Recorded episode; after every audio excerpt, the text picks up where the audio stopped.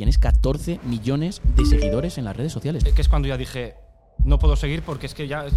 Tienes vídeos de entre 10 y 20 millones de visitas. ¿Qué diferencian tus recetas de otras? Porque hay mucha gente que intenta hacer lo mismo que tú. Pero tuve que tomar la decisión más difícil hasta la fecha que ha sido esa. ¿Dirías que ha sido tu peor momento como emprendedor? Ese fue uno de los momentos más duros de toda mi vida como empresario. Ese, ese. ¿Recibiste muchas críticas? Sería un poco fallar a mis propios valores y por ahí yo no paso. Podrías estar generando tres veces más de lo que Sí, generas. No, no, no lo sabes porque no lo vas a encontrar escrito por ningún Ya, lado. por pero eso, te por lo voy a decir a ti en primicia. Y bueno, ¿Cuánto dinero ganas aproximadamente? entre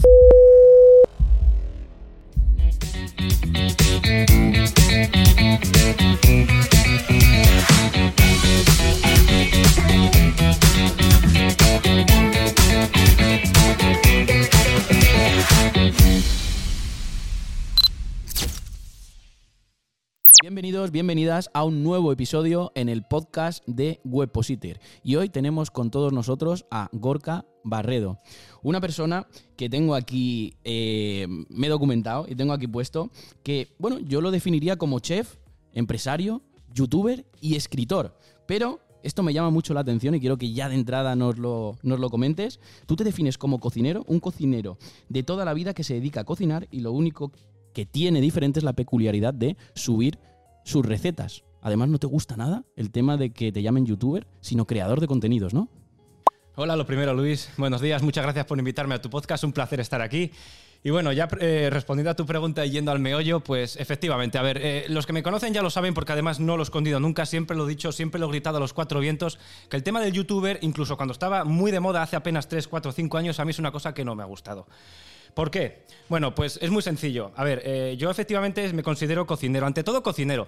Escritor, bueno, a medias, ¿no? Sí que es verdad que tengo un par de recetas de libros, pero un escritor ya a lo mejor me centro más en alguien que escribe de novelas o cosas así un poco más curradas, ¿no? Más complicadas que yo para eso francamente no valgo.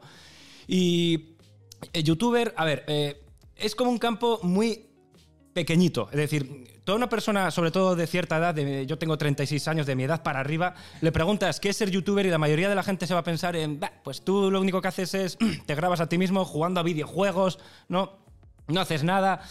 A ver, eh, esto es mucho más complicado que eso y además tampoco dice nada eh, exactamente de a qué me dedico. Entonces, yo soy una persona, un cocinero, sí, que simplemente se dedica, en vez de tener un restaurante, que no lo tengo, pues se dedica a hacer sus recetas a través de las redes sociales. Podemos decir de una manera casi eh, eufemística, ¿no? Que lo hago, que mi restaurante son las redes sociales, que es YouTube, que es Facebook, porque además youtuber solamente me centra también en la plataforma de YouTube, pero también en Facebook, en TikTok, en Instagram. Entonces, bueno, pues por una serie de motivos, y lo de youtuber, además casi me suena hasta infantil, Luis, no, no me mola mucho, Sí, ¿no? Entonces, ¿cómo lo dejamos? ¿Como eh, cocinero y empresario?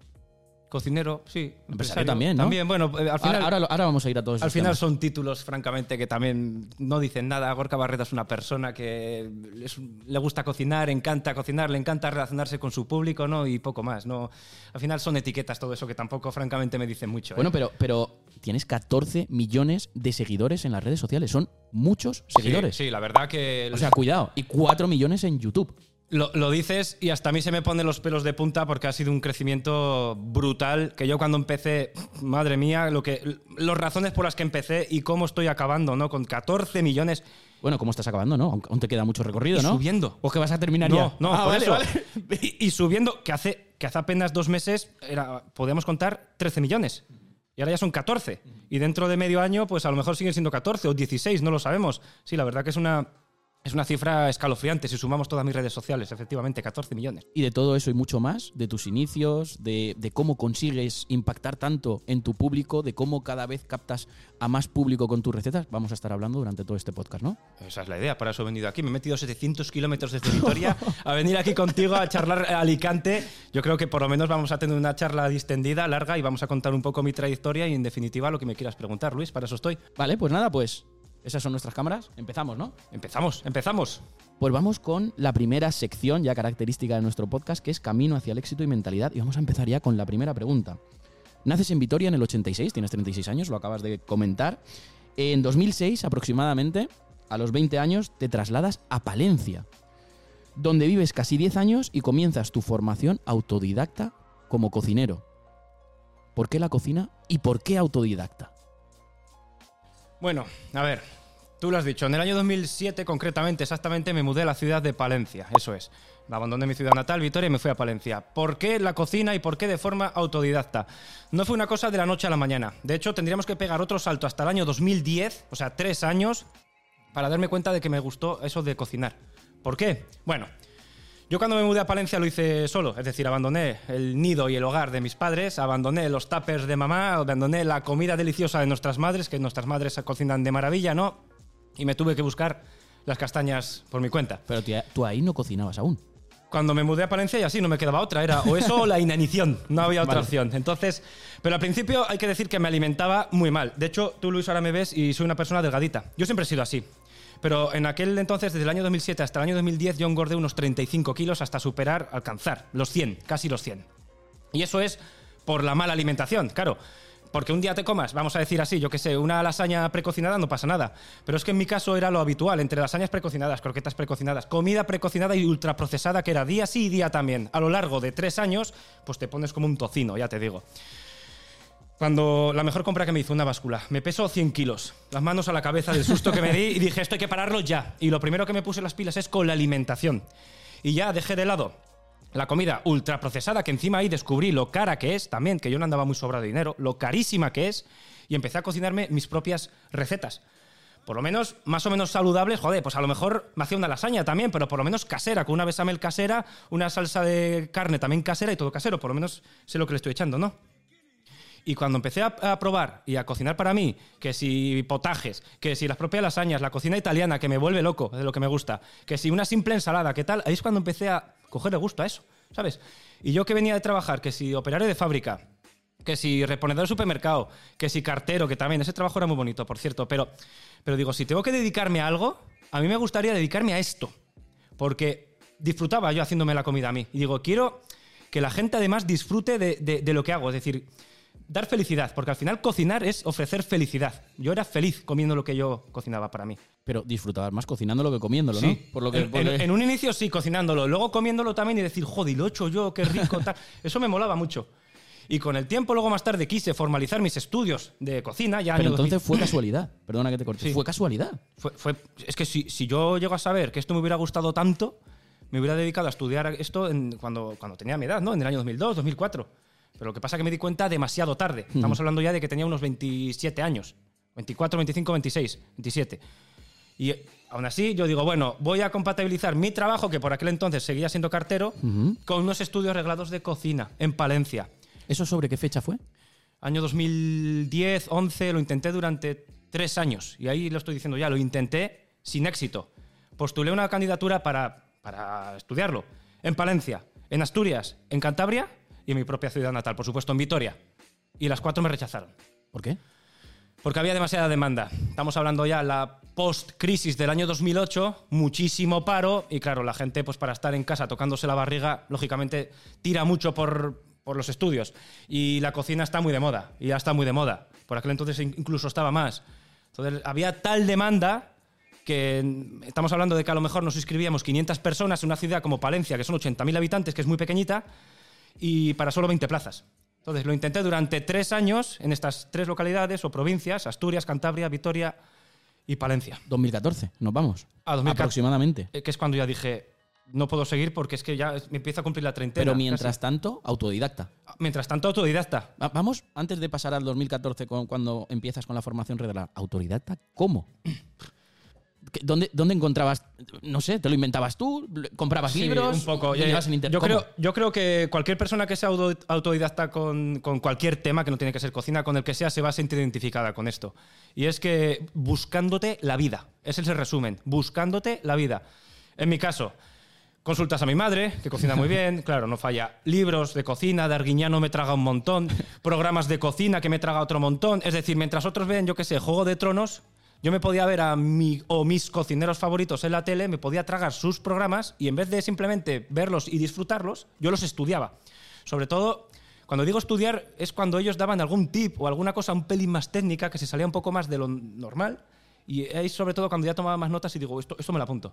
Pues ahí, eh, buscándote la vida. Y luego, por supuesto, practicar, practicar, practicar, practicar, practicar, practicar, equivocarte, equivocarte, equivocarte, equivocarte, equivocarte y volver a practicar hasta que te sale. Un poco es eso. Cuando empezaste, ¿cuántas horas podías estar practicando? Yo me acuerdo además que también hacía panes por aquel entonces. Ahora ya es una cosa ¿Hacías que no trabajo. también? Sí, ya es una cosa que no trabajo mucho y tal.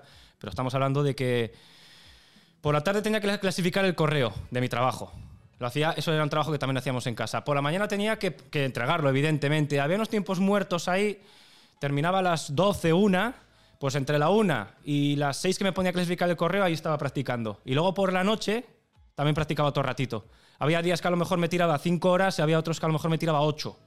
Más luego ya por la madrugada, que es cuando me cogía los libros de cocina, me los estudiaba, o veía mis programas de mis chefs favoritos en la tele, me los buscaba en YouTube. También he visto algún youtuber, yo sé que si me refiero a algunas personas como youtubers tampoco le van a gustar. Ya no, está- ya no, están trabajando ahí, ¿no? Pero por ejemplo, el cocinero fiel yo le veía mucho, que también estaba en YouTube, ya, ya no trabaja tanto ahí, pero le veía mucho, lo estudié mucho y me gustaba lo que ofrecía, ¿no? Y, un poquito así es como, como lo he hecho todo, Luis. Entonces, por hacer un resumen, tú llegas a- con 20 años, con 20 añitos a Palencia, empiezas en varios trabajos y lo compatibilizas con lo que descubres que te gusta, que es eh, cocinar. Cocinar, Disfrutar de la cocina. Porque- Y no solo lo disfrutas, sino que le echas horas y horas compatibilizando con el trabajo. ¿Y cuándo duermes? ¿Cuándo sales con los amigos? Pues también, hombre, algún fin de semana sí salgo y tal, salía, pero al final. Pero poco. Sí, sí. Y además yo que he sido sobre todo un chico que le gusta mucho la fiesta, con 18 años, con 17 y tal, pero es que en esta vida todo no se puede. O vas por aquí o vas por allá. Y uno ya va sumando unos años y ya lo de la fiesta, pues si tienes que quitarte fiesta, te la quitas. ¿no? Entonces, eh, es un poco todo eso. Y bueno, sí, empecé en Palencia, pero también, también lo he dicho, que no, no fue de golpe. Yo me mudé en el año 2007, pero no fue hasta el año 2010 Sí, cuando, cuando le cogí gusto a eso. Esos tres años sí que me dediqué más al ocio, a salir con mis amigos, a trabajar, pero bueno, metía mis ocho horas, me iba a casita y, Y fuera. Y fuera, no hacía mucho más. Y llegamos a 2014. Y en 2014 es cuando ya de verdad empiezas tu formación reglada. Sí, bueno, Aunque nunca, yo, yo he leído por ahí que nunca llegas a ejercer de ello en un restaurante. Especificas en un restaurante, porque como antes has comentado, que al final tu restaurante son las redes sociales. efectivamente. Nunca he llegado a ejercer de ello en un restaurante. He hecho cursos también, un montón, no lo he dicho antes, he hecho un montón de cursos de cocina, eso también, ¿no? Que eso viene muy bien porque tienes una persona que sabe y te enseña, no te vas a equivocar. Pero año 2014.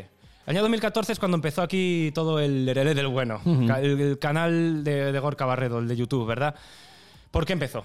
Bueno, pues precisamente un buen amigo mío de Palencia me dio el siguiente consejo. Además es un amigo también que le gusta mucho el tema de marketing, que estudió mucho estos temas y tal, ¿no? Como estaba ya echando currículums para trabajar en un restaurante, ya había dejado el tema de estudiar, porque ya tenía 28 años, ya estaba cumpliendo una edad para estudiar y para todo, no tenía que trabajar. Pues estaba echando currículums sin éxito, normal, yo también lo entiendo, ningún hostelero me quiere ofrecer un trabajo porque tienes 30 años, no tienes experiencia laboral en cocina y no tienes estudios, pues, pues tiro por otra persona. Lógico y normal, yo lo entiendo. Bueno, pues viendo, en vista de mi fracaso para encontrar un trabajo en hostelería de cocinero, pues un buen amigo mío me dice, tienes problemas de currículum, está claro. ¿Por qué no te haces primero, me dijo, ¿eh? no el canal de YouTube, ¿por qué no te haces una página web, un blog de cocina? Subes ahí tus recetas estas que te haces en casa, esas prácticas que haces, pues las subes ahí, les haces una foto, aunque sea con el móvil, y lo pones en tu currículum, para, que, para hacer currículum, para que te llamen. Por lo menos el hostelero verá que, que cocinas. Si hace clic en el enlace, verás que por lo menos dice, este chico sabe cocinar. Bueno, al principio me pareció una idea de lo más chalada, pero dos semanas después dije, ¿qué pierdo por intentarlo? Nada. Así que me cogí un dominio gratuito y ahí empecé a subir mis recetas. Así es como empezó lo que hoy en día se conoce como cocinacaserefacil.net, que por aquel entonces no se llamaba así, no me acuerdo ni cómo se llamaba, tenía un nombre X, me daba igual. No, pero eso es como empezó la web. Y seis meses más tarde, esto fue en, enero de 2014, seis meses más tarde, o siete en julio, otro amigo mío me dijo lo mismo, pero con vídeos de cocina. Me dice, acabo de leer en una revista, no me dijo ni YouTube, ¿eh? Acabo de leer una revista que a la gente le gustan los vídeos caseros de cocina o así. Dices, pues ¿por qué no te grabas algo y también lo pones en tu currículum? Bueno, pues ocho años después, aquí estoy hablando contigo con 14 millones de seguidores, ¿no? Pero los inicios fueron así, totalmente casuales. Pero además, ese mismo año, 2014, no solo te abres la web, no solo te abres canal de YouTube, sino también Facebook. También me abro Facebook, sí, pero lo mismo como un modo de autopromocionarme como cocinero de cara a los hosteleros. O sea, tu objetivo era hacer currículum. Ese era tu propósito, no era. Era hacer currículum para que te contrataran en un restaurante. Ese era mi propósito, mi único propósito. Por aquel entonces ni sabía yo que se podía ganar dinero en YouTube. Claro, o sea, recapitulamos otra vez. ¿Te gusta la cocina por casualidad? lo descubres y lo potencias. Y esto prácticamente lo mismo. Tú descubres eh, que se puede monetizar, que puedes vivir de esto, porque estabas haciendo currículum. Sí, pero eso, eso más tarde. Eso ya. De hecho, empecé a ganar dinerito. Dinerito es muy poco, que no me daba apenas ni para, para pagar alquiler y poco más. Eso fue dos años después. O sea, ahí es cuando empecé a descubrir que dice, pues aquí se. Doña, pero si esto os paga. No lo sabía, yo no lo sabía. Porque además, para meterte con la plataforma de AdSense, que es la plataforma de pago de, Google, pues necesitas como unos mínimos. Si no, no te aceptan, no aceptan a cualquiera. Y yo no los cumplía ni de broma. Fue, vino más tarde. vino más tarde. Pero, y, luego entras en YouTube, porque claro, tú ya tenías bastante con, con aprender, o sea, o conseguir practicando tus recetas, y de repente dices, hostia, tengo que aprender de web, tengo que aprender de YouTube, tengo que aprender de. ¿De dónde sacabas el tiempo? O sea, ¿cómo, cómo lo de AdSense también que acabas de comentar, ¿cómo lo haces? Yo creo, yo creo que es un poco también eh, pasión, es pasión. Eh, a, ver, a mí la cocina me gusta mucho, pero qué casualidad, los ordenadores me encantan, la informática me encanta. Siempre he dicho que si, si no me hubiera dedicado a la cocina, me hubiera gustado dedicarme a la informática, porque me gusta mucho, ¿no? O sea, bueno, digamos que mezclé dos pasiones. La de la informática lo sabía, ¿eh? la informática me ha gustado de siempre, pero la cocina no. Pero tuve la suerte de juntar dos pasiones y claro, cuando haces eso, pues es que te fluye. ¿De dónde se acaba el tiempo? Pues si te digo, no tengo ni idea. Si te digo la verdad, no tengo ni idea. No eres ni consciente del tiempo que empleabas, ¿no? No, pero no me costaba. Era una cosa que me salía de mí y me sentía a gusto y me sentía feliz y, me llenaba y disfrutaba haciéndolo. O sea, disfrutaba del proceso, del camino, no del fin. De hecho, ¿Sigue, siendo así? Porque te oigo hablar en pasado. Eh, mira, en el año 2019-20 sí que tenía la sensación de que llegué como una especie de un fin y te das cuenta que no hay nada. El vacío. Disfruté más del camino. Ahora como estamos haciendo cosas nuevas y estamos como desaprendiendo para reaprender de nuevo, o sea, es como volver a empezar, esto, estoy otra vez pasando un camino. Y no quiero cometer otra vez el error del pasado, no tanto llegar al fin, sino de disfrutar más del camino, que ya lo hacía entonces, pero todavía más, porque me he dado cuenta que cuando llegas al fin, te encuentras con la nada. Así que por eso hablo tanto en pasado, porque antes estaba enfocado de una manera y ahora lo estamos enfocando todo de otra manera. Y estamos pasando por otro camino buscando otro fin. Claro, hemos hablado también de, esto es por poner antes de la siguiente pregunta en contexto a la gente, hemos hablado de 14 millones de seguidores en las redes sociales, pero no hablamos de la web, 2 millones de visitas mensuales aproximadamente, casi 2 millones de visitas, o sea, eso también suma. Sí, sí, sí, 2 millones, dos millones de... Que, que, a ver, que luego eh, yo es que no soy consciente de lo que tengo hasta que lo comento por ahí, ¿no? Sí, sí, por eso. Que son números muy grandes. Sí, lo hablo por ahí con la gente y se quedan boca abierto. Con gente que incluso tiene páginas web y tal, ¿eh? Y gente muy profesional. O sea, no. Y se quedan como. ¿Dos millones? O sea, ¿me estás tomando el pelo? ¿Lo dices en serio? Digo, sí, sí, sí. ¿Es mucho o qué? No empezaste así, estos a día de hoy, estos números, pero. Al principio no tenía nada. Tampoco era el fin. O sea, es que al final. Sí, sí. Hacía contenido para, para hacer currículum y la gente llegaba a mí a través de Google. Sin saberlo, yo sin saberlo. Luego lo descubrí más tarde. Pero sí, dos millones de, visualizaciones ahora mismo en la web. ¿En 2014 te empieza a ir bien con todo esto? ¿O tú dices, hostia, estoy disfrutando, como has dicho, del camino, esto me gusta, tal? Y en 2015, digo, te vienes arriba y dices, pues lanzo mi canal de YouTube en inglés y la web en inglés. Sí, ahí. Pero esto no funciona tan bien, ¿no? Eh, bueno, a ver, ¿sabes qué pasa? Que... ¿Y cómo tenías? ¿De dónde sacabas el tiempo? ¿En, castellano, en inglés?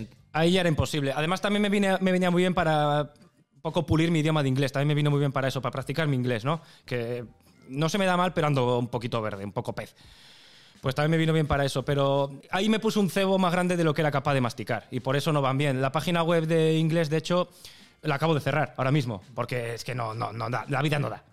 Y el canal de inglés, bueno, para lo poco que está trabajado, que tiene, qué sé, 40 vídeos, por decirte algo, no lo sé, pero por ahí, 40, 50 como mucho pues tiene 300.000 seguidores. A ver, si lo comparamos con 4 millones que tiene el canal de YouTube en español, pues parece poco, ¿no? Pero 300.000 seguidores tampoco es moco de pavo. Para los recursos que has destinado.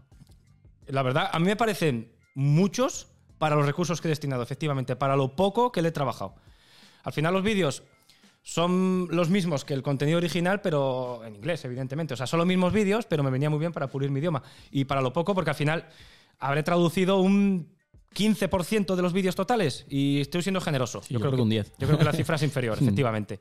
Y para eso 300.000 está muy bien. Y ojo, que ya es un canal que tampoco trabajo. O sea, hace mucho que no lo estamos trabajando porque no lo consideramos un objetivo real y hace mucho que no lo hacemos. Pero es que aún así pues, genera reproducciones, ahí está, y, y sigue tra- atrayendo más público día a día. Estábamos hablando ahora de 2015, que haces ese. mm, intentas escalar con ese idioma inglés en la web y en YouTube. Nos vamos a 2016 y vuelves a Vitoria. ¿Por qué vuelves otra vez a Vitoria? Te vas de Vitoria a Palencia, en, Valen- en Palencia te está saliendo todo bien y vuelves a Vitoria. Sí, ¿Por qué? vuelvo a Esto me pareció curioso. A ver, a finales del año 2015 es cuando ya esto empezó a crecer un poco y tomé la decisión de ir a hacer un. tomármelo como un objetivo. Es decir, me quiero dedicar a esto. O sea, a esto me refiero a subir contenido a las redes sociales ya. En ese, por aquel O entonces sea, a finales de 2015 dices, esto es lo mío. Sí, Quiero esto. apostar por esto. ganaba. ¿Cuánto, creo- te- cuánto dinero te daba eso? por aquel entonces creo que me daba unos 50 céntimos o un euro al día, más o menos. 50, que eso más o menos al mes es muy 30 poco. euros, vamos a decir 30 Y euros. ya con eso dijiste, esto es lo mío. Sí, no, no, O sea, no, no es lo mío, no es lo mío, no dije es lo mío, dije, pero voy a hacer una apuesta y voy a por ello. No, o sea, va a ser lo mío. Eso es. Vale. Eso es. Dije, "Va- vamos a hacer una apuesta y a por ello. Eso fue un año y medio después ¿Pero de la estabas fundación. completamente seguro? Sí. Estaba, estaba completamente seguro de que sí, pero podía haber sido que no. O sea, podía haber sido que no perfectamente, pero yo dije, me apuesto por ello y voy a hacer todo lo posible y lo imposible por lograrlo. Y dejas todo. Eh, el- sí, lo dejé todo. Bueno, a ver, el trabajo de las cartas, yo era cartero, pero no era cartero en correos, era una, era cartero en una empresa privada. La empresa pri- privada quebró. O sea, también recibí como ese empujón para, para apostar por ello, ¿no? Si te quedaba alguna duda, Sí, Fue efectivamente. lo que te faltaba ya. Efectivamente. Entonces eh, tomé esa decisión, efectivamente. Y me mudé a, a Vitoria en el año 2016 porque mi pareja de entonces, que era palentina, lo dejamos y era lo que más mataba a la ciudad de Palencia. Entonces, eh, por eso fui a Vitoria, porque al final es mi ciudad natal, aunque yo tengo, tenía y sigo teniendo muchos amigos en Palencia. Es una ciudad maravillosa, a mí me encanta, y mis padres viven en Palencia y me encanta ir y, y todo, ¿no? Pero al final mis raíces están en Vitoria. Entonces, por eso decidí volver. Hay que decir que a finales del año 2016, con esa chica que lo dejé, volví. O sea, y estoy con ella, y está ahí, sentada. ¿eh? Pero, pero por aquel entonces, como lo había dejado con ella, pues dije, pues ya lo, más, que más, lo que más me unía a esa ciudad, a Palencia, me, pues la había perdido y por eso decidí volverme a Vitoria. Y justamente me volví a Vitoria cuando el canal de YouTube ya un poco, no despuntó, pero por lo menos que me daba para pagar el alquiler. Vale. Eso fue en el... ¿cuánto dinero te daba de aquel entonces? Estamos hablando de 2016. Vi- Vitoria es muy cara, ¿eh? Vitoria es muy cara. Estamos hablando de que un piso allí valía 800 euros, pues eso. Eso te daba. O sea, ahí. entre 2015 y 2016 subiste de 30 euros a 800. Sí, sí, sí. eh, eh, pero, ¿sabes qué pasa? Que... eh, Te podías pagar el alquiler, pero ¿cómo vivías? Sí, no, no, bueno, tenía, tenía algún ingreso más por ahí, tenía algún ahorro más también, ¿no? Pero, pero de, de todas maneras, de- sí, dije, ahora son 800, pero bueno, yo confío que dentro de seis meses pues serán, yo qué sé, 1300 y con eso ya me da para más, etcétera, ¿no? Y seguirá creciendo. Pero, pero bueno, sí, eh, ese año también lo dediqué íntegramente en, en alma al, al canal de YouTube. Es decir, era jornadas en mi casa de no me acuerdo, pero trabajaba 10, 12, 14, 15, 16 horas. O sea, si hubiera trabajado en una cocina profesional, hubiera trabajado menos. Porque los cocineros trabajan muchísimo, Por ¿eh? eso, Muchísimo, pero todavía hubiera trabajado menos. Yo me metía jornadas, había que grabar, había que editar, había que planear los- las recetas que se iban a subir. Claro. Luego había que subir esas recetas también a la web, que no olvidemos la web, que no es todo para YouTube, que también la web, había que subirlo a la web. Había que editar los vídeos, que todo eso lo hacía Había yo. que compartirlo luego en Facebook. había que compartirlo en No Facebook. sé si de aquella en 2016, Sí, sí. 2000, sí, de 2016 tenías alguna red social más, pero mínimo Facebook. Pero había que compartirlo, que no monetizaba. Facebook no monetizaba nada por aquel entonces, pero había que subirlo, porque al final era promoción también, autopromoción, ¿no? Y, y que eran jornadas de, pues de día. Eran dormir, levantarme, trabajar, dormir, ya está. Ahí sí que no tenía vida alguna. Y así estuve durante un año. Por eso creció de 30 a, pues eso, a 800, te hablo de memoria. Si no fueron 800 serían 900, pero bueno, algo así, ¿no? Pero también hay que decir que mm, yo era consciente de ello, que por mucho que trabajase y por mucho que me esforzase y por mucho que intentase potenciar Podía aquello, no salir, ¿no? Que a mí aquí nadie me aseguraba nada, ¿eh? Salió, sí, pero podía no haber salido. O sea, eso es importante. Ese, ese mensaje que nos está dejando Volca es muy importante. Él apostó por algo sin tener la seguridad de que le iba a salir. Pero realmente tu mentalidad, que es de lo que trata un poco esta sección, el camino al éxito y la mentalidad, tu mentalidad era lo tengo que conseguir, sí, sí, sí o sí. no había opción de no. Yo tenía confianza en sí, en mí mismo, en mi trabajo y en que lo iba a hacer. Yo tenía esa confianza. Si no- es que si no, no lo hubiera hecho, evidentemente. Pero yo tenía esa autoconfianza para hacerlo y para. Vamos, me lancé a la piscina, pero con razón. O sea, con ra- que me podía haber salido mal, pero cualquier emprendimiento es así. Lo- te puedes meter en cualquier cosa, puedes incluso invertir un montón de pasta, que no es el caso. Aquí solamente es tiempo, mucho tiempo. Pero en otros casos puedes invertir un montón de dinero Y también lo, tiempo. y lo pierdes. Y Mm. tiempo, y tiempo. Y lo pierdes. Así que aquí no hay nada asegurado. Hablamos de 2016, pero es que en 2017, ahora viene, viene, vienen momentos buenos, como yo digo. En 2017 cocinaste con Alberto Chicote. ¿Cómo es esto? Mira, esta, esta historia además, cosas por las que me gusta mi trabajo. Cosas por las que me gusta mi trabajo. En el año 2017 una empresa que quería luchar contra la diabetes y eh, divulgar un poco pues, el tema de la diabetes, además eh, la abuela de Verónica falleció precisamente porque bueno, pues las personas diabéticas suelen tener una esperanza de vida a 10 años inferior y le dio un, un infarto al corazón prematuro, ¿no? Bueno, pues una empresa se puso en contacto conmigo para ayudar a difundir lo que es la diabetes tipo 2, los problemas que genera, cómo, cómo alimentar, cómo se pueden alimentar personas bien, o sea, rico, ¿eh? que sufran de diabetes tipo 2 y también cómo se puede prevenir a través del ejercicio y, y la actividad física, ¿no? Y vamos, a mí me encantó, o sea, dar algo positivo a la sociedad como esto, a mí me pone cachondo. En fin, vamos a decirlo así, ¿vale? Me encanta. O sea, es algo, es algo bueno para la sociedad y eso a mí me encanta. Bueno, pues esta empresa, como, como Alberto también, como Chicote también estaba eh, formando parte de este grupo, de- se llamaba Alianza contra la Diabetes, ¿no? Pues nos reunieron a todos los que estábamos eh, formando parte de dicho grupo y nos juntaron en Madrid para cocinar todos juntos y así es como acabamos cocinando con él. Me acuerdo, cocinamos un stick tartar que le dimos... A mí me encanta. A mí, a mí también, me vuelve loco. Que le dimos forma de, de Stormtrooper, de estos de Star Wars, porque a Chicote le encanta Star Wars, es un friki de eso, además siempre lo ha dicho. Y eh, pues eso, con unos moldes que tenía y tal, y eh, nos lo pasamos bien. Estuvimos ahí un par de horitas cocinando y charlando sobre la diabetes y tal, ¿no? Fue un evento que también se grabó, se publicó después, eh, acudieron periodistas. Entonces, así es como acabé yo y, y más gente, o sea, hubo más gente por allí también, ¿eh? 2017, pero ahora me voy a 2018 y la marca Gorka Barreda y todo lo que hay alrededor explota porque saltas a la fama, te entrevistan de la televisión, te llaman de la radio, haces tú mismo un programa de, de- de radio en Radio Euskadi. Eh, ¿Qué pasa aquí? La, la locura. O sea, hasta yo me volví loco, ¿eh? La locura. Es buena definición, ¿eh? No, no, de La verdad, locura. o sea- pero ¿cómo, cómo, pasa todo esto? Te llaman a la televisión, te llaman de radios, eh, eh, te- mm, haces un programa de radio también. La locura. ¿Qué O sea, pasa aquí? Fueron los mejores días de mi vida y los peores. ¿Los par- peores por partes iguales. Por el. Yo soy un chico muy sencillo, siempre he sido un chico súper sencillo que ha venido de lo más bajo, de lo más bajo, de lo más normalito. Yo me he criado en un barrio obrero normalito, mis padres son las personas más normalitas del mundo y yo igual. Incluso yo soy, o he sido ya no tanto, pero he sido extremadamente introvertido y tímido. Hasta, Joder, no lo parece. Ahora, ahora a lo mejor ya no, ¿verdad? No. Pero, pero te lo juro, ¿eh? de verdad, de verdad. De hasta en algunos puestos de trabajo del año 2006, 2007 y tal, de, de tener hasta problemas con los compañeros porque me costaba relacionarme con ellos.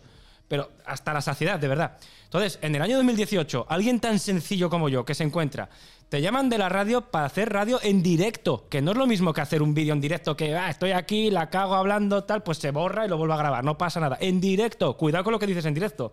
Vale, pues te llaman de la radio para hacer un programa en directo. Te llaman de la tele para hacer un programa en directo también.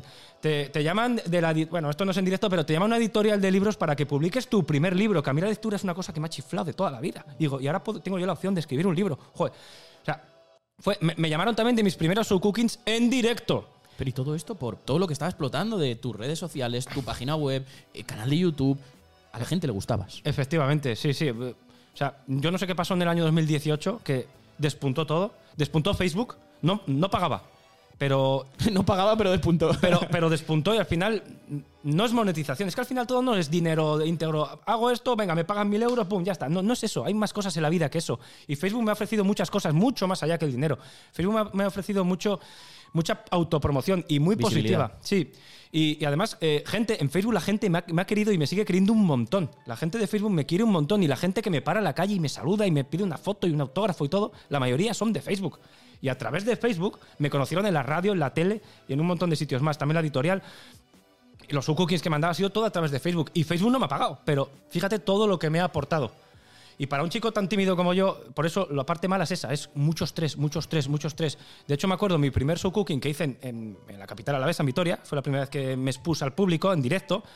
Estuve tres meses súper estresado por pensando que en junio tenía que hacer un show cooking, desde marzo. Estresado que hasta me afectó al sueño. En fin, Verónica, mi pareja, lo sabe bien que, que acabé muy estresado. Pero es que lo más curioso también es que luego, vale, llega el día, te subes, lo haces, ahí va, y no pasa nada, se ha salido hasta bien. ha salido hasta bien. Que no es para tanto. Lo que pasa que está aquí todo. Pero está me aquí. llama una cosa mucho la atención de ese 2018. Rechazar, o sea, palabras textuales tuyas, ¿eh? Rechazaste la televisión para seguir confiando en tu proyecto y tus palabras fueron, para mí los vídeos y las recetas es lo primero. Sí, y así es. O sea, cuidado, te llaman de la televisión, pero tú, tu mentalidad sigue en tu camino, no te desvías ni con la televisión. Ahora iremos a tema libro, etcétera, que lo tengo aquí, pero es que no te desvías. Sí, a ver, es que todo lo que me ha venido, todo ha sido gracias a los vídeos y a la gente que me sigue a través de los vídeos. Si yo abandono eso es como que abandono mi base, es como que abandono mis raíces y eso no puede ser. Si un día puedo hacer televisión, la haré encantado porque me jorobó mucho tener que decir que no, me jorobó un montón. Pero es que implicaba, era, implicaba todo el día. Eran jornadas de sol a sol. Y, digo, y digo, ¿y quién me hace los vídeos? Ya. Nadie, nadie, se quedan ahí. Entonces ¿Qué es lo que te ha llevado a donde estás?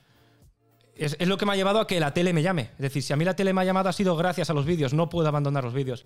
Entonces, tuve que tomar la dificilísima, ha sido la decisión empresarial más difícil que he tenido que tomar hasta la fecha. Pero tuve que tomar la decisión más difícil hasta la fecha, que ha sido esa. Y han pasado cinco años y creo que sigue siendo la correcta, al menos de momento. ¿Dirías que ha sido tu peor momento como emprendedor? Eh, es que ha habido muchos muy Bueno, malos. ahora vamos ¿eh? ahí, ha habido muchos ahí. muy malos. Espera, Puede- espera, ahora vamos el, ahí. el más difícil, el más difícil sí. El más difícil. El más difícil, la decisión más difícil de tomar, sí. Pero como ha sido la, creo que ha sido la correcta, no el peor. Vale. Porque tomé una decisión muy difícil, pero correcta. Vámonos a 2019. En 2019 publicas tu primer libro titulado Que viva la cocina, recetas caseras y fáciles para todos los bolsillos. ¿Por qué te decides a lanzar un libro? Y sobre todo, ¿cuánto te costó escribirlo y cuántas ediciones lleva? Porque eh, no sé por qué edición va, también ha sacado una segunda versión. O sea, escribir un libro cuesta. Sí, a ver, eh, año 2018, nos volvemos otra vez a este año, un año atrás. La editorial se puso en contacto conmigo, una editorial, Penguin Random House, con su filial de Grijalbo. Se puso en contacto conmigo para, oye, ¿quieres escribir un libro con nosotros? Me los pusieron, una llamada telefónica que mantuvimos, duró más de una hora. Y al final recuerdo que mi, una de mis editoras, Teresa, me dice, por aquel entonces no era mi editora, simplemente me estaba intentando convencer, ¿no? Me dice, me dice, bueno, piénsatelo, ¿eh? Piénsatelo, no quiero tampoco agobiarte, no quiero que tomes una decisión drástica. Y dije, que no, que no hay nada que pensar, que sí lo hago, que lo hago. ¿Por qué? Pues muy fácil. Porque a mí leer me ha encantado, gracias a mi madre, me ha encantado de siempre. Me gusta leer. Yo leía novelas, no leía libros de cocina, también he leído muchísimo, sí, pero eh, quitando esto, he leído mucha novela, mucha novela negra que me encanta y thrillers que me encantan, ¿no? Y decir, darme a mí la oportunidad de escribir un libro, aunque sea de recetas, claro, a ver, yo no voy a escribir un thriller, ya te digo que no, no valgo, pero de recetas, por supuesto, o sea, poder... Se suele decir por ahí, seguro que tú Luis también lo has escuchado, que para ser un hombre antes de morir tienes que tener un hijo, montar, uno dice montar en globo, otro viajar en avión, bueno, hay cada uno una cosa, pero Plantar la un que- árbol también dicen. Plantar un árbol, efectivamente. Y la que otra que sí que coincide es escribir un libro. Vale, pues digo, ya hago una de ellas. Porque lo del hijo, pues no. Plantar un árbol sí que lo planté de pequeño, pues si quieres también, ¿no? Pero digo, ya he escrito un libro que además me encanta. Por eso lo hice, por, simplemente por gusto y placer. ¿Tiempo? Pues me tiré ese año, un año. Un año entero. Un año ¿Te entero. costó mucho? Mucho. Mucho que te peleabas, que decías, no, no me sale esto. No es que no salga la receta. Lo que me costaba mucho era la foto. Porque yo no soy fotógrafo. Y vale, para YouTube está claro que, que hay que hacer foto. Pero bueno, no me preocupaba mucho. Tampoco, yo más o menos lo hacía como podía, pero sin preocuparme. Al final digo, yo ofrezco un contenido gratuito, pues bueno, me busco la vida y como sea. Pero aquí estamos hablando de un libro, que la gente va a pagar por él. Aquí no puedes subir así, ¡pum! Lo que haya salido. ¡Hala, venga, hasta luego! No. Hay que, hay que hacerla bien. Que la gente está pagando por eso. ¿Es de lo más difícil que has hecho? Las fotos, sí. Ahora, ahora se me dan mucho el libro, mejor. el libro en conjunto. Eh, es que los vídeos son muy difíciles, ¿eh? Creo que no. Yo creo que los vídeos. Vale. Pero la parte del libro, lo más difícil ha sido la foto.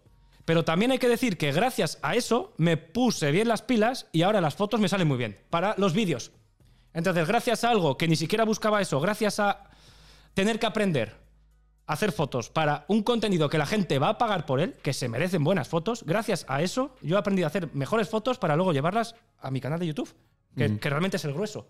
Así que bienvenido sea también. ¿Cuántas ediciones? Del Diez. primero. Diez. ¿Eso cuántos libros vendidos son?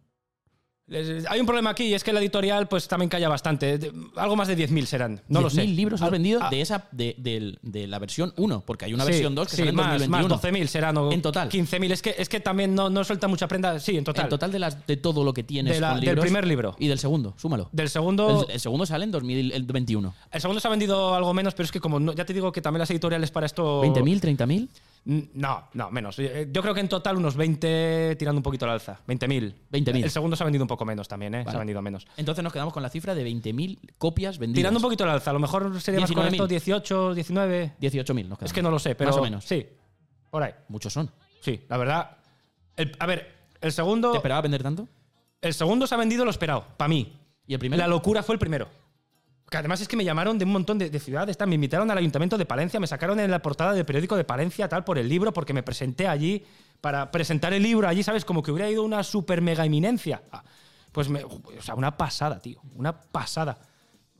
Que ya te digo que esos años, 2018, 2019, fueron una locura. El primero se vendió muy bien para lo que yo esperaba. Yo pensaba que, sí, muchos seguidores, lo que quieras, pero yo pensé que no se iba a vender tanto. Y el segundo un poquito menos. En 2019, vamos a volver, sí que es cierto que sacan la segunda versión del libro en 2021, vamos a, a 2019. Más o menos, por 2019, ¿eh? ¿cuánto dinero estabas generando con todos los negocios que tenías online? Aproximadamente. Pues. Tendría que pensarlo bien. Lo que sí que. Mucho más. Así como resumen, así para empezar, te puedo decir. Mucho más de lo que un chico de donde venía podía haber soñado, eso seguro. Pero seguramente que mucho menos de lo que la mayoría de la gente se, piensa también. A ver, eh, hay Un- que. hay una que- horquilla más o menos. Luego, Ah, luego iremos ahora- a la siguiente ahora te la sección digo, a lo, ahora- que, a ahora lo te- que ganas ahora. Ahora, ahora te la digo, mientras lo pienso un poco, ahora te la digo, pero hay que pensar ¿eh? que estamos hablando de que en Facebook he tenido más de 2.000 millones de reproducciones. Ahora Facebook ya sí monetiza, en el año 2019 empezó a monetizar. 2.000 millones de reproducciones y en YouTube cerca de 500 millones de reproducciones en total, o no, no, más, no lo sé, un montón. O sea, estamos hablando de miles de millones de reproducciones, que eso es es súper complicado de lograr y encima hay que decir que te expones al Sí, público. sí, eso está claro. que A la te- crítica, a todo. La crítica, tal. Ahora, ahora entraremos ahí. ¿Cuánto? Es, que, es que no lo sé, pero entre. En el año 2019, Ujú. entre 150 y 300, por ahí. Entre 150.000 y 300.000, ¿Al año? sí. Vale. Pero ocurre una cosa en 2019. En 2019 tienes un problema con la web y cae un 50%. De, la noche a la mañana. De la noche a la mañana. ¿Y esto no te asusta?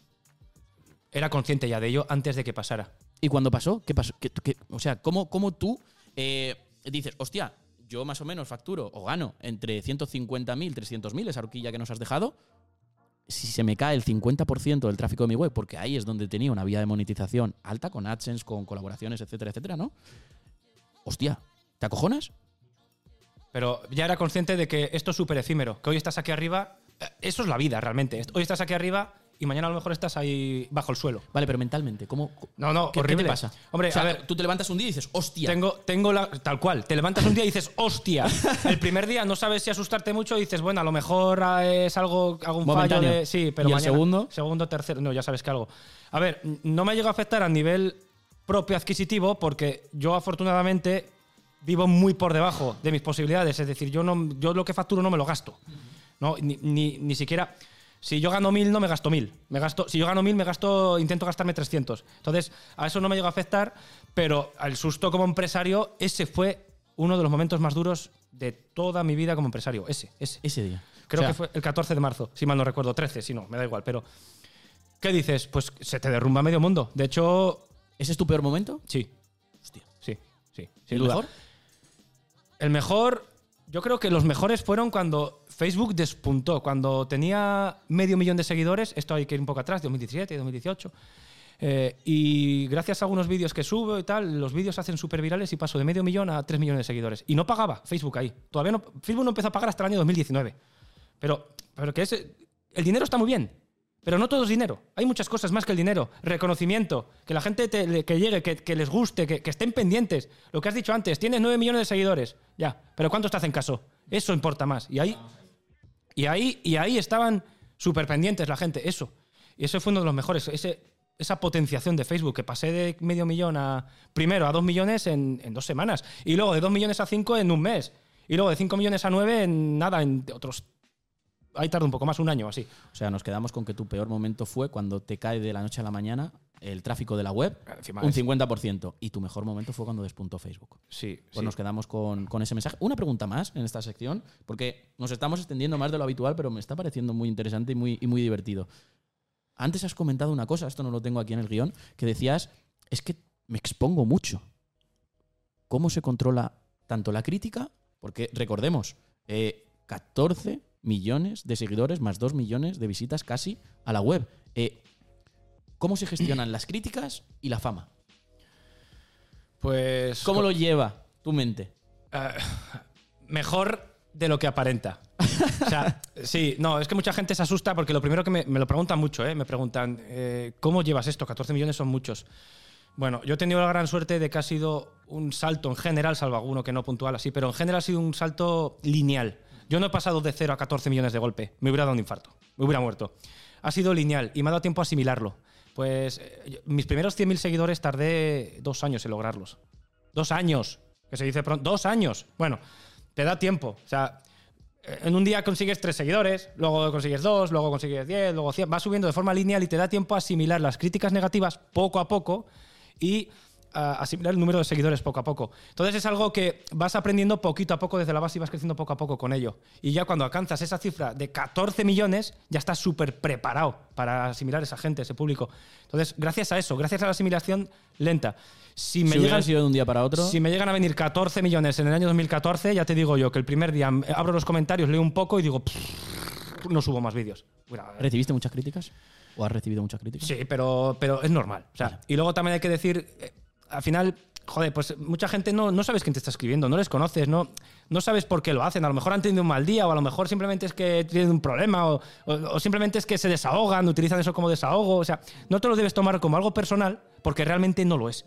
Y si te lo tomas como algo personal, entonces es que el problema tienes un problema, lo tienes tú. O sea, nos quedamos con este mensaje para mm, la gente que esté también en esa situación, esté en ese crecimiento lineal, si tienes ese, o sea, ese crecimiento exponencial, pues lo vas asimilando y que las críticas no deben afectarte tanto porque puede tener un mal día una persona, no es algo personal, no te lo tienes que tomar como algo No, es que no, no es algo personal tampoco, no tienes por qué tomármelo. Aunque te digan, eso, ¿qué mierda has hecho? Te lo escriben así, ¿no? Y, y más, más soces todavía, que eso es una mierda, no tienes ni puta idea, te escriben así. Y dices, bueno, vale, pues nada, tranquilo, ya, ya le daré una vuelta. Vamos con la siguiente sección del podcast donde vamos a hablar de empresa y dinero, una sección que gusta mucho. No sé por qué, pero gusta mucho. Y ya he dicho algo. ¿Eh? Y ya has dicho algo, dicho pero ahora, ahora vamos, ahora, ahora vamos a apretar, vamos a apretar a Gorka, vamos a apretarle. Fundas o formas tu propia productora, pero ¿cuánta gente sois actualmente trabajando alrededor de la marca, de tu marca? Dos.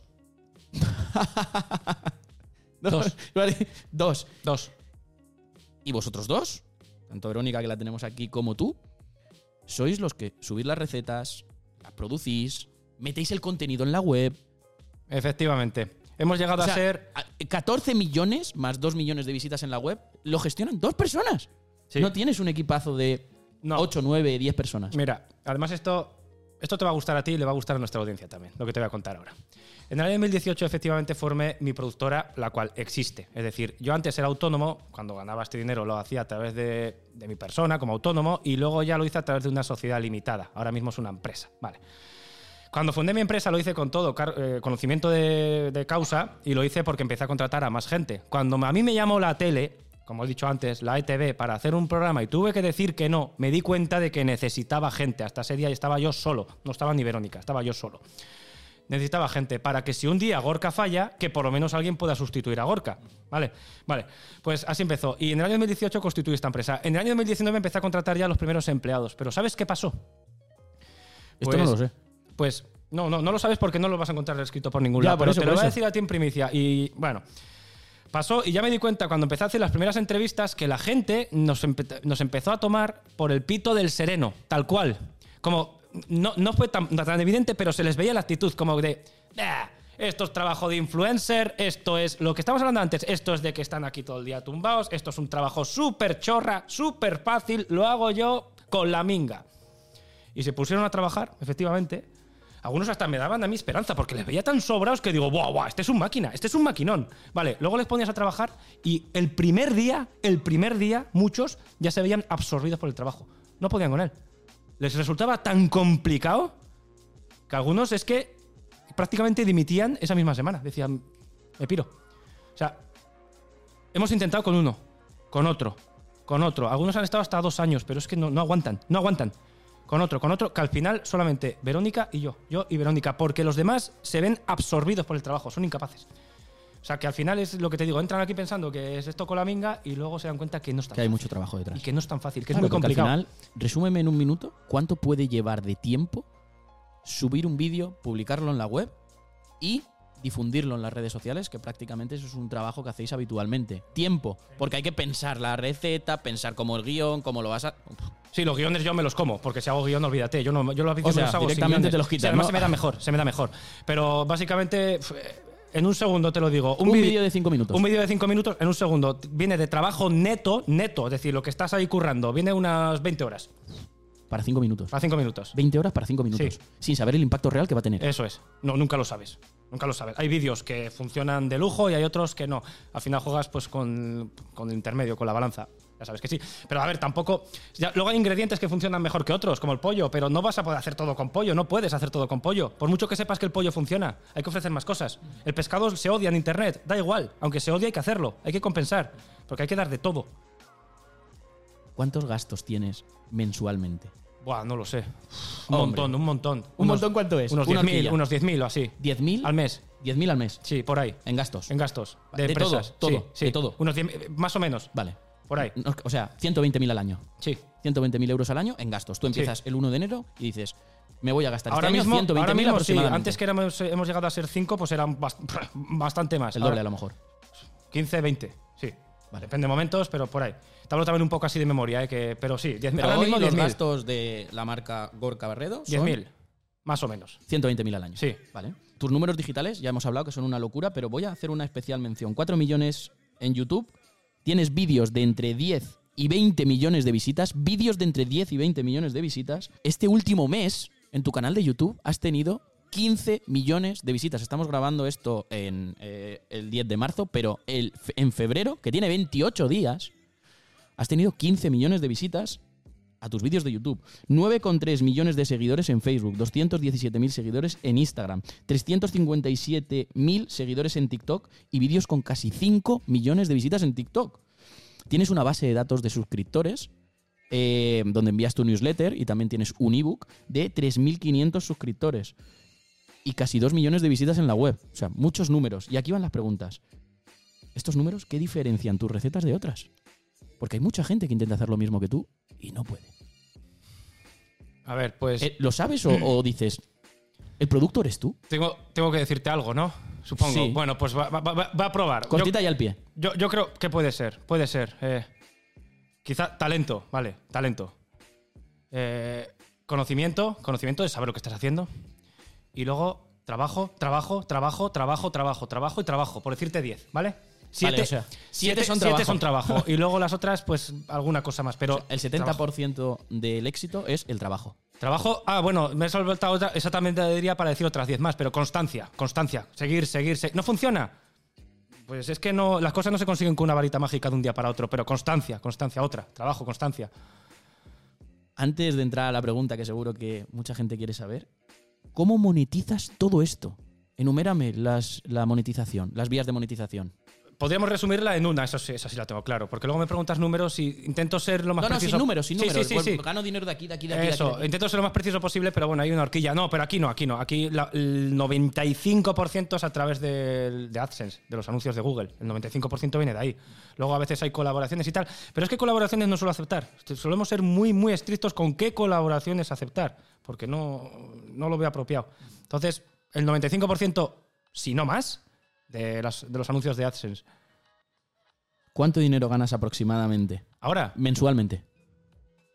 No lo sé, menos que antes. En el año 2019 alcancé el cenit, ¿eh? ahora gano menos.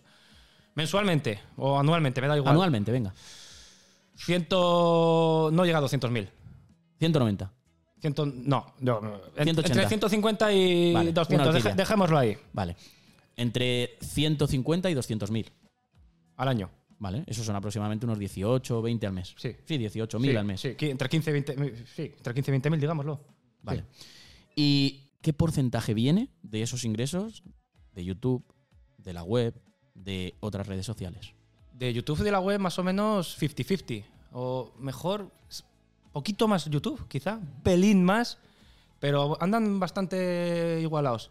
Y luego está Facebook, también monetiza, pero ese ya está más abajo, mucho más. Es O sea, decir, de- de- podemos decir que el 90% viene de YouTube, de YouTube y, más y- web. y web. Y el 10% de Facebook, sí. sí Y el podríamos 10% de las otras redes sociales. ¿no? Podríamos decir, sí, bueno, Instagram no monetiza y TikTok no monetiza. Es decir, tengo 5 millones, pero me da igual que tenga 5 millones y no monetice. No por ello voy a dejar de subir contenido a TikTok, lo voy a seguir haciendo. No, a lo mejor puedes hacer, como decías, no haces colaboraciones, pero con una colaboración de un vídeo es que en luego- Instagram, pero es como que no las haces. No las hago, no, no las hago. O sea, pero que es que me aporta otras cosas. Tu fuente de ingresos es AdSense y lo haces a través, principalmente el 90% de la web y de YouTube. Podríamos- Y están 50-50. Un poquito más sí, a lo mejor sí. YouTube. Podríamos hacer crecer mucho estos ingresos si quisiéramos, pero lo que pasa que, que sería un poco fallar a mis propios valores y por ahí yo no paso. ¿Eh? Es decir, con colaboraciones. Con las colaboraciones se pagan, si, la- si te las buscas bien, se pagan más que AdSense, mucho más. Pero la mayoría de ellas, hombre, si la colaboración me gusta a mí y creo que le puede gustar a mis seguidores, pues evidentemente la acepto. Alguna de hecho acepto y las hago. Pero si aceptáramos todas simplemente por hacer chiclín, chiclín, chiclín, esto te, te estaría dando números de por tres. Pero es que sería fallar a mis valores. Y eso O ahí- sea, podrías, podrías estar generando tres veces más de lo que Sí, generas. por decirte algo, dos, tres veces. Sí, no lo sé, pero. Has dicho que en, en 2019 alcanzaste tu máxima. Sí, con ¿Cuánto, esos cuánto, cuánto 150, ganaste? 300 mil. No me acuerdo, pero se acercaba Casi más, a- doble. más, más, sí. Se acercaba más a los 300 que a los 150, sí. Ahí eh, fue el cenit, hasta la fecha. Quiero que me des un aprendizaje y un consejo de toda tu carrera que has vivido. Porque tú tienes dos lados profesionales: el lado de la cocina y el lado de youtuber, ¿vale? De creador de contenido, de, de web, de monetización. Tienes ahí varias patas interesantes y en menos de un minuto, un aprendizaje y un consejo que le darías a, a la gente que nos está viendo. Ahí tengo un reloj, a ver si me da tiempo, ¿eh? Lo voy a intentar. A mí las redes sociales, la verdad, me han dado un poco, un poco, no, me han dado toda la vida, me han dado la vida, porque eh, lo que he dicho antes, yo antes era una persona súper introvertida de hasta tener problemas sociales con, con la gente que no conocía, tenía amigos y todo, pero me ha llegado hasta problemas sociales. Esto me ha ayudado a abrirme, a ser más abierto, a exponerme. No pasa nada. He descubierto que cuando te expones ante el público no pasa nada. No vas a gustar a todo el mundo, evidentemente, pero el problema no está ahí. El problema está en uno mismo si lo quiere ver así. Y eso es lo, lo más importante que, que- que me ha dado mi, mi trabajo, más allá del dinero, que también, evidentemente, porque también me ha dado ser la posibilidad de, llevar las riendas de mi propio negocio y de mi propia vida, y eso es muy importante. Pero ante todo, para llevar las riendas de mi propia vida, tengo que llevar las riendas de mi propia persona. Y yo antes de todo esto era totalmente incapaz. Y lo que más me ha dado esto es precisamente eso, ser poseedor y ser dueño de mi vida y de mi persona. Más allá que del dinero. Pues terminamos esta sección con ese mensaje y nos vamos a la siguiente sección, que es hablar de marketing digital, porque al final mucho de tu negocio es marketing digital. Además, eh, todo, bueno, todo no, pero mucho, sí. La vida es marketing, ¿eh? Y política también, pero eso es otro tema. La vida es marketing y política. A mí me gustaría saber, en 2014 hasta día de hoy, que han pasado casi 10 años, ¿qué hacías antes y qué haces ahora y qué ha cambiado Todo. en marketing digital? O sea, bueno, a ver. El marketing ha cambiado. Yo no conocía el marketing de antes. Ahora conozco un poco más. Tampoco es que me considero un experto porque no soy ni conocedor realmente, ¿no? De marketing. Pero bueno, el marketing de antes, lo de digital, eso es de ahora. ¿eh? Había ya empresas de marketing digital y había marketing digital en el año 2005. Pero esos casi eran pioneros, prácticamente. Eh, ahora, eh, lo que ha cambiado, joder, con las páginas web, con el resurgimiento de, de los influencers, precisamente. Yo odio que me llamen así. Lo odio. Pero bueno, con el resurgimiento de los influencers. Ahora los, las empresas de marketing digital ya no se dedican tanto a ir a la tele y hacer un anuncio en la tele. Ahora se dedican también a los influencers, a coger su palabra para vender un producto, para potenciar un producto. O eso, eso es que ni siquiera es de cuando empecé yo, en el año 2014. La palabra influencer, cuando yo empecé, yo al menos no la conocía. En Estados Unidos no sé si existía, pero yo no la conocía. O sea, eso es de. Dímelo tú, Luis, que lo sabes mejor Oh, que yo no lo sé tampoco, ¿Tres, cuatro años tiene? No lo sé, la ¿Cinco verdad. años? No lo, no lo sé, no me la quiero jugar porque no lo sé. No, yo bastante me la estoy jugando porque realmente tampoco soy tan conocedor, ¿eh? Pero, pero vamos, ahora se está tirando mucho con este tema. También, desde mi. Te, lo voy a decir desde mi perspectiva, ¿eh? Eh, A nivel digital sí que están, o estaban antes, potenciando mucho el tema de las webs, es decir, eh, de poner un enlace en la web para hacer un producto o de, o de eh, dar a conocer un producto a través de una web. Es decir, el trabajo que estamos hablando de influencer puro y duro, que conocemos todos ahora, pero a través de una página web. Todavía algo de eso hay. Y ¿sabes qué pasa? Que vivimos en un mundo, en un mundo tan cambiante Hmm. que en dos años... Marketing digital cambia todos los días. Esto ha cambiado en dos años y, es- Mm. y dentro de dos años, a saber lo que habrá. Dentro de cinco. Has hablado de 10.000 euros aproximadamente de gasto mensual. Y yo te digo, ¿cuánto de ese dinero se va a la web? ¿Cuánto a YouTube? ¿Y cuánto a las redes sociales? Pues a la web se va un cacho grande. ¿eh? A YouTube, claro. A ver, si contamos gastos de materias primas, más cámara, más focos, Sí, más todo, tal- todo. Vale, En porcentajes de, ese, de esos 10.000 euros, ¿qué porcentaje se va a la web? ¿Qué porcentaje se va a YouTube? ¿Y qué porcentaje se va al resto de redes sociales? Pues Contando tiempo vuestro. sí, sí, sí, sí, sí. Al final pues- vuestro tiempo lo pagáis. Pues,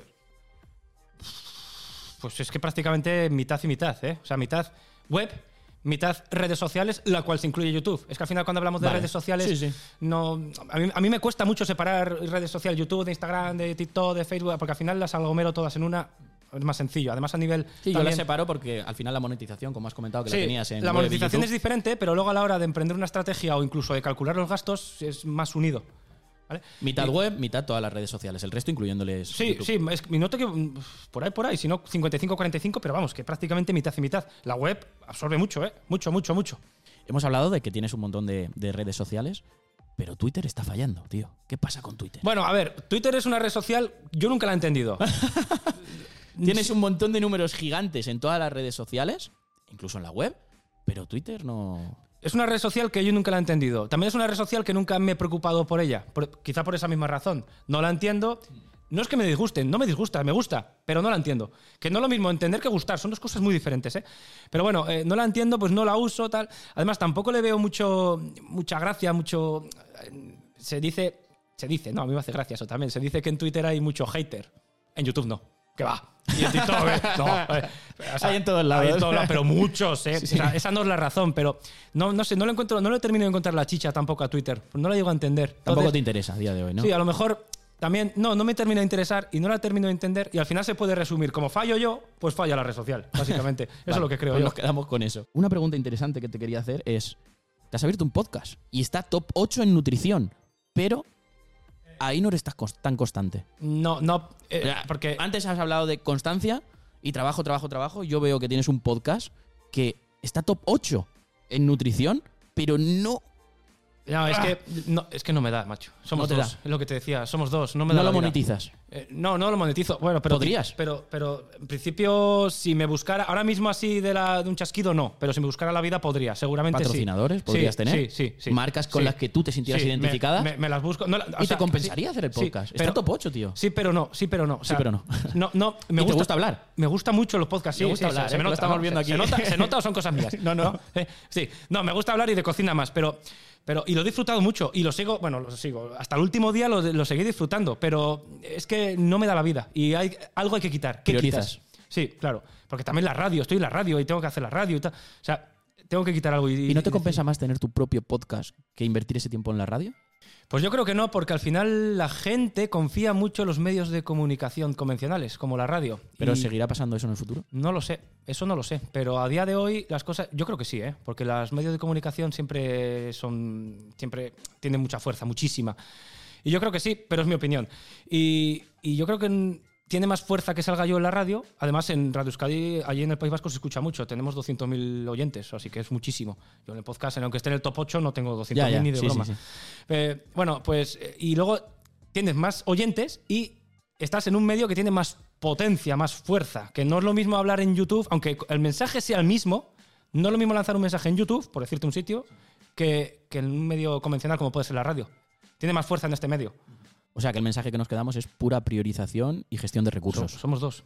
Es que es imposible ser más. Y lo disfruté mucho. Y encima el podcast me, me- me ha enseñado muchas cosas también para hablar en público.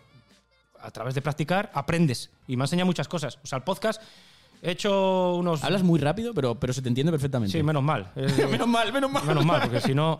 Con Verónica, con mi pareja lo he hablado. Digo, Verónica, ¿crees que debería bajar un poquito la cadencia de la.? Me dice, no. Por lo menos se me entiende, sí. Pero es que me cuesta siempre hablar así, ¿eh? Pero bueno, que el tema es ese, que he hecho unos 25 capítulos de podcast y en esos 25 capítulos, a través de la práctica, he aprendido mucho y también me he demostrado a mí mismo que soy capaz de mantener una retórica de una hora hablando, lo cual luego me da más seguridad, otra vez con lo mismo, me lleva a otro sitio, me da más seguridad para hacer, por ejemplo, un show cooking y entretener a la gente ahí durante una hora. O sea, Siempre sacas el lado positivo de todo, ¿eh? pero es que lo tiene, no es que me lo invente, es que lo tiene. No, no, sí, sí, que me gusta, tiene, me gusta. Lo tiene. Una cosa que me ha llamado mucho la atención de tu canal de YouTube es que no es lo mismo tener 4 millones de seguidores que llegar a millones de seguidores, porque yo puedo tener 4 millones de seguidores y luego lanzar un vídeo y que tenga 30.000 reproducciones, que el ratio es muy pequeño. Y esto pasa con mucha frecuencia, pero no es tu caso. No. Estaba hablando ahora contigo fuera de cámaras. eh, hace dos días lanzaste un vídeo, el último que has lanzado, y tiene 350, 360 mil reproducciones y seguirá creciendo. Y hace poco me has dicho que también has lanzado uno que tiene millones. Un millón y medio en una semana. Pero, ¿cuál, cuál es el secreto? No Porque tengo ni algo idea. tienes que hacer. Te lo juro, eso sí que no me lo sé. Me imagino que la constancia tiene algo que ver. No, no tengo ni idea. No tengo. Además, ahora estás empezando a subir shorts. Sí. Y no monetizan. Pero es que me da igual. Pero te está funcionando bien. Sí, sí. Eh, lo- los shorts, no, vamos a engañar a nadie, los shorts está ayudando mucho a la plataforma y su algoritmo a que lleguen a la gente. ¿vale? O sea, eso es así. Entonces, es más fácil llegar a través de un short que de un vídeo largo convencional. ¿eh? Pero sí. Pero, pero me gusta hacer shorts también y me gusta llegar a la gente, aunque no monetice. Que, hombre, no es que me da igual, ojalá monetice, ojalá me paguen millones, sí, hombre, sí. Pero no es una prioridad, de decir, aunque no pague, lo seguiré haciendo. Y, y por el, y yendo a tu pregunta, ¿no? De cuál es el secreto para, que para mantener ese engagement con la gente, ¿no? A ver, el botón de suscribirse es gratuito. Una cosa es que la gente se suscriba y otra cosa es que luego esté pendiente de tu contenido. Eso es otra cosa totalmente diferente. Pero tú mantienes a la gente pendiente. Pero no sé cómo. O sea, porque soy consciente. Cuando seleccionas el tema del que vas a hablar, ¿más o menos sabes a cuánta gente podría llegar? Más o menos, pero te digo que me suelo equivocar más de la mitad de las veces. Es decir, que es mejor decir. Sí, bueno, que puedas llegar aquí no significa que llegues. Eso es. es. es mejor decir, mm, me apetece subir esto, súbelo, si te apetece de verdad, súbelo y que llegue a quien tenga que llegar. Y ya está. Siempre que sepas que lo has hecho bien, eso es, eso es lo primero, por supuesto. Pero siempre que sepas que lo estás haciendo bien, súbelo y que llegue a, que llegue a, que te- a quien tenga que llegar. Porque si no, te vas a equivocar la mitad de las veces. Y ojo, que la equivocación, que esto sí que me ha pasado, lleva a la frustración. Y eso es horrible. Tenías que haber llegado a un millón y solamente has llegado a medio millón. Qué horrible, esto no funciona. ta- Es mejor que no te pongas es mejor no esperar nada. No, eso es, es mejor. Vamos a entrar en un tema peliagudo y es, hace dos años aproximadamente, tres, los medios de comunicación se meten en el tema de las recetas. Periódicos online, medios de comunicación potentes con mucha fuerza y mucha repercusión, lo has comentado hace poco, en el digital también tiene esa repercusión, se meten en el mundo de las recetas, un mundo en el que tú, eh, online, pues estás bien posicionado, te entra tráfico, como hemos hablado, casi dos millones de visitas. ¿Cómo llevas esto? Bien. Te da igual. Esto sí, sí. Esto Te es da igual que te adelanten. de todo. Pero es que el caso es que no lo hacen.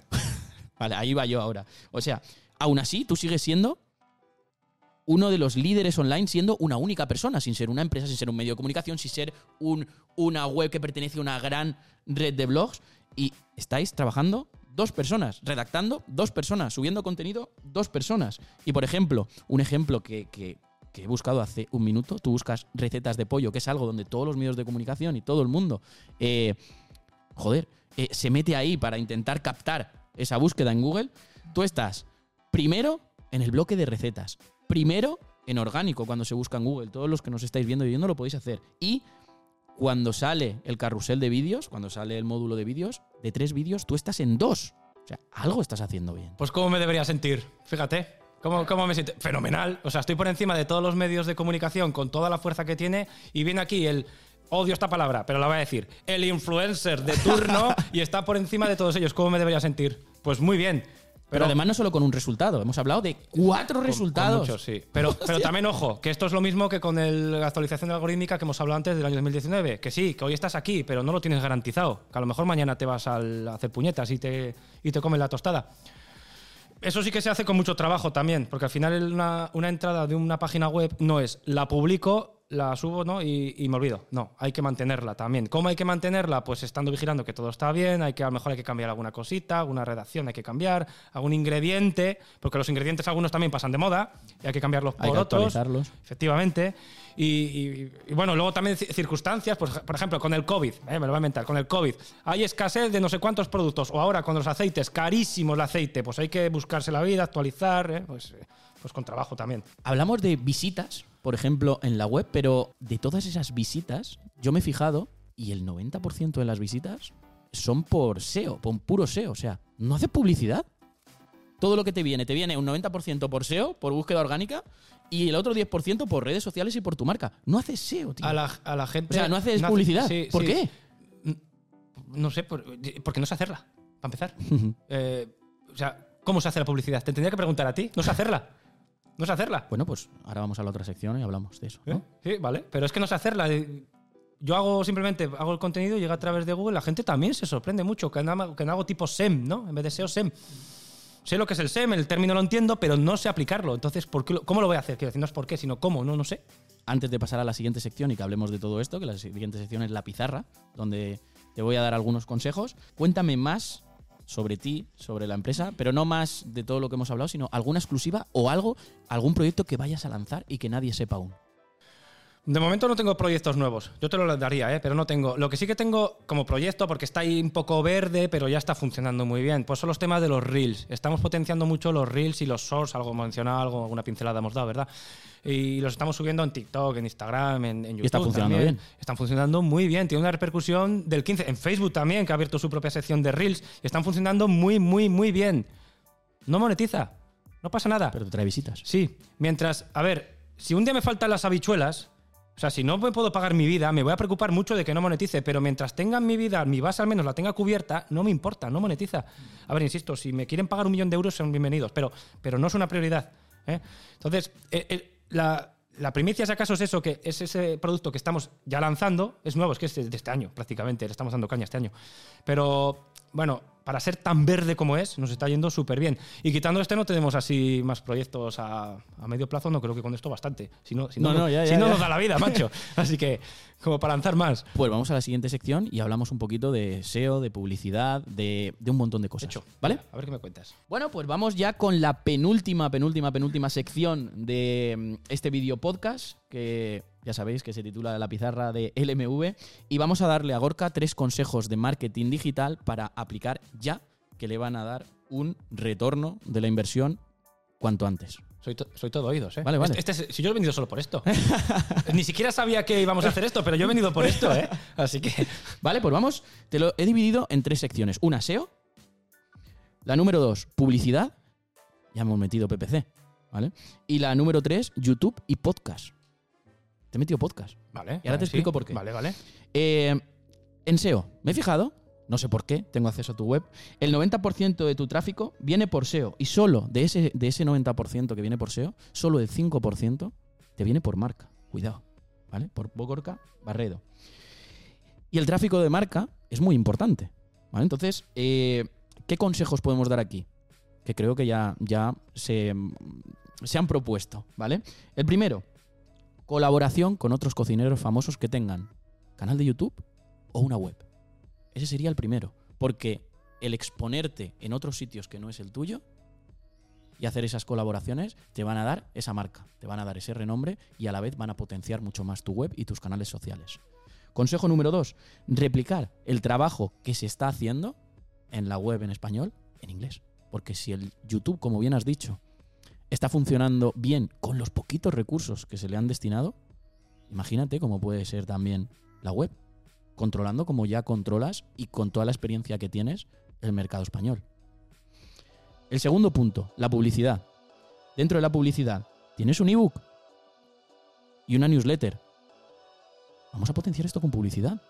Al ebook te están llegando por orgánico, no tiene un título así que intente captar visitas, pero si tú ese ebook lo publicitas en redes sociales, vas a atraer gente y cuando llegue ahí se descargue el ebook, pues vas a contarles mediante el email marketing una serie de, oye, pues yo soy Gorka Barredo, aquí eh, esta es mi vida y te voy a enviar pues una receta semanal o una receta cada tres días. Y tienes gente recurrente que te entra, entra a través de la publicidad, que leen tu ebook y que aparte cada cierto tiempo reciben un mail en el que van a leer una receta que les interesa y que es una visita nueva que no tenías antes. Por otra vía que no es solo Google. O sea, en la parte de SEO estamos potenciando la marca para que cada vez más gente te busque por marca. En la parte de publicidad estamos haciendo que con esa vía mucha gente se descargue tu ebook. Ebook es importante y aparte empiece a recibir mails y tengas tu propia comunidad. Porque recuerda, estamos hablando YouTube, Facebook, Instagram, no es tuyo. Si decide cerrar, te quedas sin esos usuarios. La base de datos sí es tuya. Esos correos son tuyos. Son gente que te ha dado su correo para obtener cierta información que tú le vas a mandar. Eso es importante. Y por último, YouTube y podcast. Lo mismo en YouTube, colaboraciones con otros cocineros con cierta presencia. En podcast, sobre todo podcast, ¿vale? Pongo YouTube y podcast porque ya que haces un podcast, grábate. Y no solo invitar a cocineros, salir de tu zona. ¿Por qué? Por ejemplo, eh, mi idea en este sentido ha sido eh, no solo entrevistar a cocineros famosos, como estamos haciendo aquí, te estoy entrevistando aquí, y a mí me va a haber gente que no me conoce y a ti te va a haber gente que no te conoce. Pero es que tú en el, en el podcast te lo grabas y no solo vas a, hostia, eh, invitar a cocineros porque estarías dentro de tu nicho de mercado.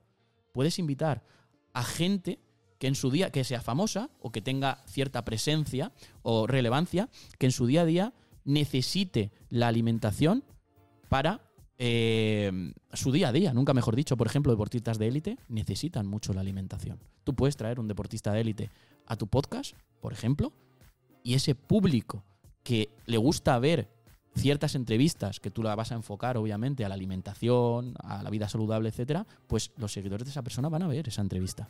Porque le interesa saber más sobre esa persona. Y amplías a dónde puedes llegar. Es decir, eh, no solo estás llegando a tu público dentro de tu nicho de mercado, que muchos ya te conocerán, sino que estás saliendo de tu nicho de mercado a otro nicho de mercado, a gente que no te va a conocer. Y que te va a conocer gracias a ese podcast. Que va a decir, hostia, este tío. Habrá muchos que le gustes y muchos que no. Eh, un clásico, eso no falla. ¿Vale? Pero el podcast te gusta. Se te da bien la cámara.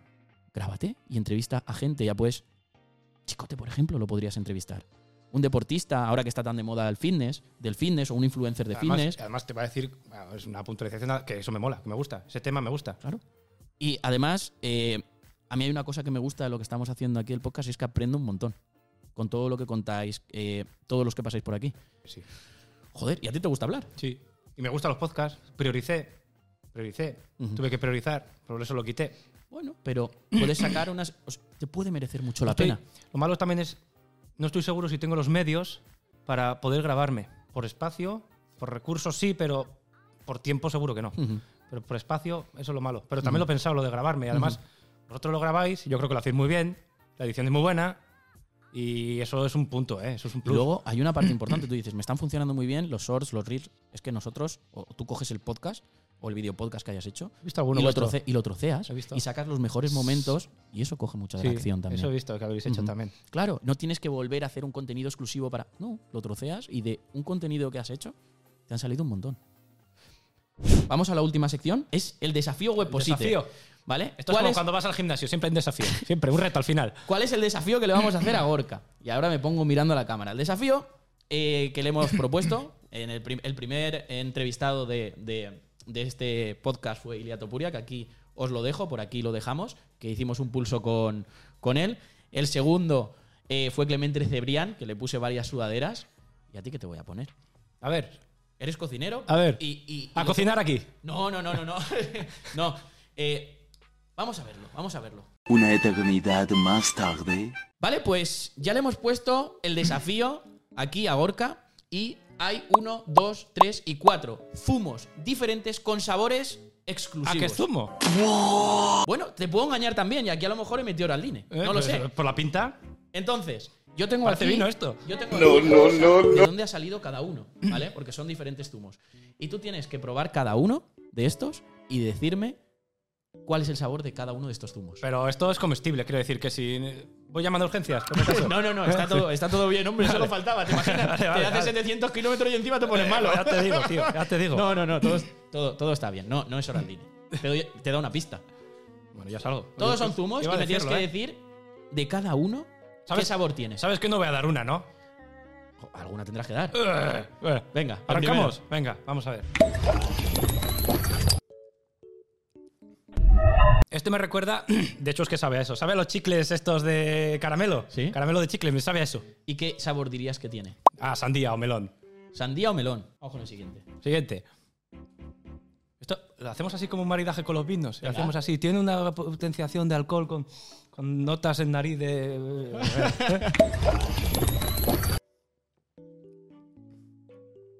Este. Este de naranja. ¿Seguro? No, pero bueno, no es de naranja, ¿eh? Vale, sandía melón, naranja. ¿No es de naranja? No, ¿Qué dirías que es? Naranja. Vale. No es de naranja, pero... El caso es que no lo sé, como de manzana o algo así, no, no lo sé. Venga, siguiente. El 3. El 3.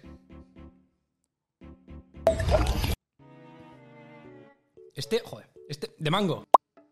No lo sé yo tampoco. Lo jodido es que yo tampoco no lo sé. sabes, ¿eh? No, Qué no bueno. quería saberlo. Es que. ¿Tú sabes lo que jode cuando tienes un sabor familiar en la boca y dices. Y no sabes cuál es. horrible, es horrible. Y más cuando te graban. A ver. He de decir que es el reto más difícil que hemos puesto hasta la fecha. Eso es Hombre, el, verdad. el del pulso para un boxeador, yo creo que ese se lo pusiste chupado, ¿eh?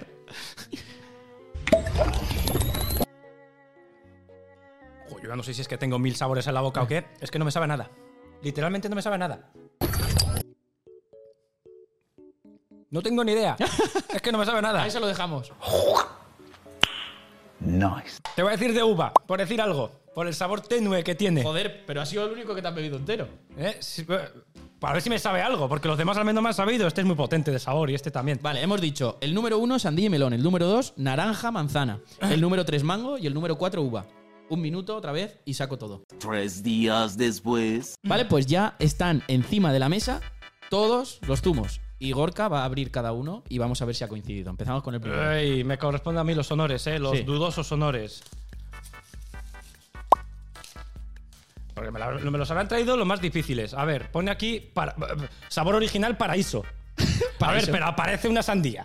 Así que por lo menos. Venga, vamos a darlo por, como el primero Por lo correcto. menos, por lo menos eh, es una sandía. Que no Sí, sí, lo- sí, sí, sí, sí. Cierto, cierto. Vamos a darle el primero como correcto. Vale, vale. el vale. segundo. Has dicho naranja, manzana. Es que este no tengo ni idea. Pomelo rosa. Ah, se parece a la naranja al sabor, pero ni de coña. Ese lo damos No, como no, fallido. Fallado, pomelo. Bueno, si lo mostramos en cámara, eh, pomelo, ni de coña. Acertado. Número 3. ¿Este que había dicho? Este has dicho mango. Mango. De momento vas empate. Una bien y una mal. Por lo menos ya me voy diciendo que he acertado una. No es, no es- no es nada fácil, ¿eh? Yo creo que es el reto más difícil que hemos puesto. Eh. Buah, eh, vete. Iros, iros a tomar por culo. Guayabá. Claro, yo quería que fuera difícil. A tomar. Joder, difícil. No, no. Bueno, has dicho mango, se parece, ¿no? Bueno, ¿y el último qué? Que no sabía ni a no qué tengo sabía. ni idea. Es que no tengo ni idea. Este. Has dicho uva. He dicho uva por decir algo, pero. Frutos rojos. Eh, no me he sabido nada. Así que. Va- va- Vamos a tapar la marca porque no queremos. Pero no me ha sabido. Es que no me ha sabido nada. Nada, que es frutos rojos. Frutos rojos. Bueno, pues ahí, ahí queda el desafío. Has acertado uno de cuatro, pero era, era difícil. Era difícil. Ya Las me podías cosas- haber puesto aquí de acertar de jamones o algo. Las cosas como son. Bueno, pues tras el desafío eh, hemos terminado. Agradecerte enormemente el viaje que has hecho de 700 kilómetros para estar aquí en nuestro video podcast. Para nosotros es un verdadero placer y un verdadero honor tener a una persona que ha conseguido tanto y que ha peleado tanto en su vida y que sigue consiguiendo cosas. Y nada, Gorka, muchas gracias y nos vemos pronto. El placer ha sido mío, Luis, y ha sido un placer meterme estos 700 kilómetros de ida y mañana de vuelta. ¿eh? Vale. Muchas gracias. Lo disfruta mucho. Muchas gracias. Hey,